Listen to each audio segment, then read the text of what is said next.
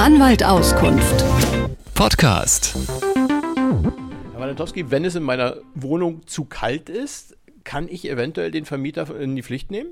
Also grundsätzlich ist der Vermieter verpflichtet, in der Heizperiode, wir kommen gleich nochmal darauf zurück, was das eigentlich ist, eine Mindesttemperatur, und zwar von 20 bis 22 Grad äh, zu haben, und zwar von 6 Uhr morgens bis 24 Uhr. Dazwischen also müssen Mindesttemperaturen von 16 bis 17 Grad gewährleistet werden. Wann ist denn die Heizperiode? Als, als Laie weiß ich, die fängt im Oktober schon an. Genau, also es gibt so diese Daumenregel 1. Oktober bis 30. April. Ähm, das ist aber nicht gesetzlich äh, festgeschrieben, das ist so eine Empfehlung. Also wenn man jetzt wie in diesem Jahr so einen besonders warmen Oktober hat, ähm, dann könnte wahrscheinlich ein Vermieter mal sagen, also ich baller die Heizung jetzt nicht so wahnsinnig hoch. Äh, aber grundsätzlich die Heizmöglichkeit muss er natürlich zur Verfügung stellen. Also das ist nicht gesetzlich geregelt. Man kann aber viele Dinge im Mietvertrag regeln. Äh, sowohl Temperaturen wie auch Heizperioden kann, muss man aber nicht. Wenn es so eine Situation ist wie heute, dass die Bundesregierung zum Energiesparen auffordert. In öffentlichen Räumen sind 19 Grad festgelegt. Das ist ja in keinem Mietvertrag verankert. Das ist ja einfach nur eine Sache, die auf aktuellen Nachrichten und auf Vernunft beruht. Was dann?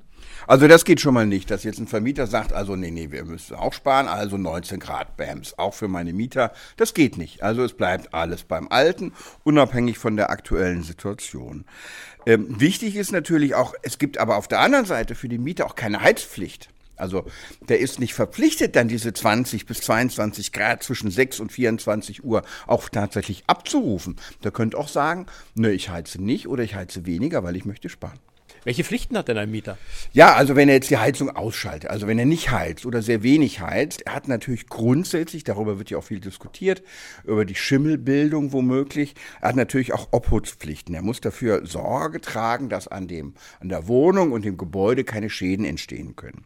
Also das wären beispielsweise der Schimmelbefall, das wären Schäden an der Bausubstanz etc. Das kann natürlich auch Schadensersatzansprüche aus, äh, auslösen. Also er muss natürlich für eine ausreichende Belüftung sorgen, äh, wenn er nicht ausreichend heizt oder am besten auch vielleicht ein bisschen beides, äh, damit eben das nicht geschehen kann. Und er ist natürlich auch noch selbstverantwortlich. Beispielsweise, wenn er eine Gasetagenzeitheizung hat, ist er in der Regel hat er selbst einen Vertrag unmittelbar mit dem äh, Gashändler. Also das sind Dinge, die man als Mieter auch noch beachten muss. Man ist nicht völlig frei, man muss auf ein paar Sachen achten, Dinge, die man selber erledigen muss und zweitens eben dafür Sorge tragen, dass an, an, dem, an der Wohnung kein Schaden entsteht. Anwalt Auskunft. Podcast.